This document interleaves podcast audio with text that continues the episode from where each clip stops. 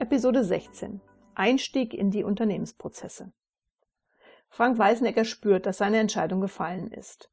Er wird das Angebot seines Schwiegervaters Ernst Kraus annehmen, in das Unternehmen einzusteigen. Ist Weißenegger doch nach seinem langen Gespräch mit Bernd Kraus davon überzeugt, dass sein Schwager inzwischen versteht, dass nur mit einem konstruktiven Blick nach vorn die Kraus GmbH und Co. KG aus der aktuell prekären Situation zu führen ist. Und dabei möchte Frank Weißenegger ihn unterstützen und mit ihm gemeinsam die Herausforderungen, auch im Hinblick auf die Ergebnisse des Audits, meistern.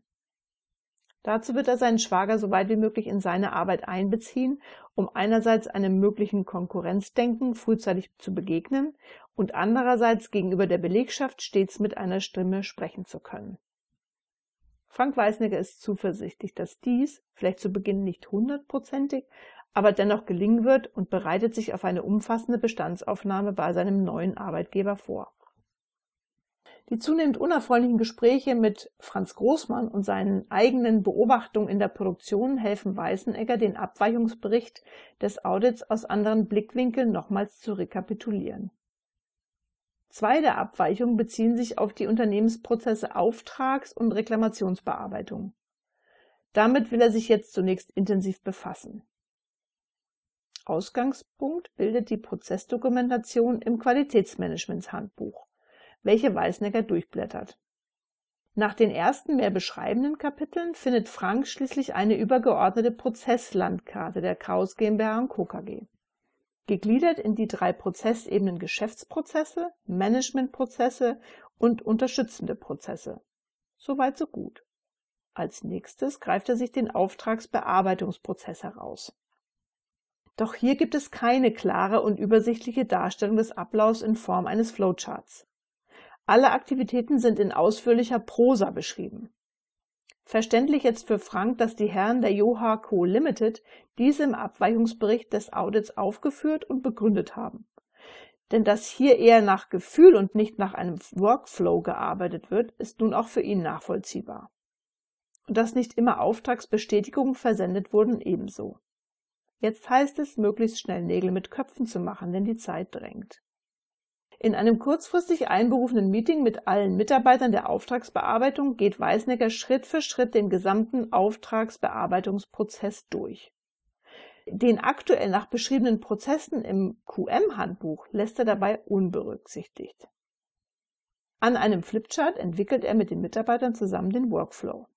Weißnecker hält sich weitgehend zurück, stellt aber gezielte Fragen und hinterfragt offenkundige Diskrepanzen. So kann er nach und nach den heutigen Ist-Zustand dokumentieren. Die Mitarbeiter sind über diese Vorgehensweise überrascht.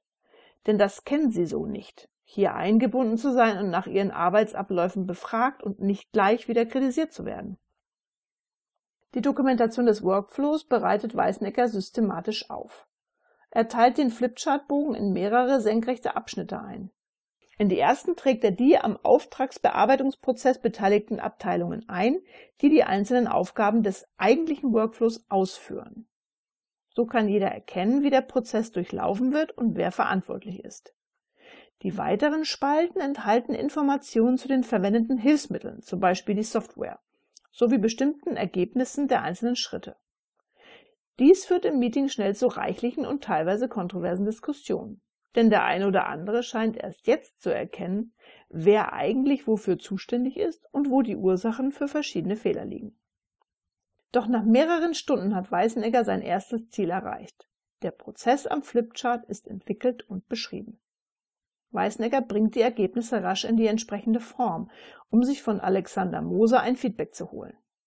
Als verantwortlicher Abteilungsleiter hatte dieser, wie auch Bernd Kraus, nicht an dem Meeting teilgenommen, um allen Mitarbeitern die Möglichkeit einzuräumen, sich offen äußern zu können. Aber auch Alexander Moser ist von den Ergebnissen der Prozessbeschreibung positiv überrascht.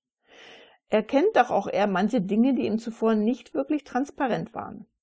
So ein Flowchart hat doch echte Vorteile gegenüber der heute noch verwendeten Textform im QM-Handbuch. Lediglich einige kleine redaktionelle Anpassungen an der Prozessbeschreibung hat er vorzuschlagen, bevor diese nach abschließender kritischer Prüfung von allen Beteiligten in der kommenden Woche gemeinsam verabschiedet wird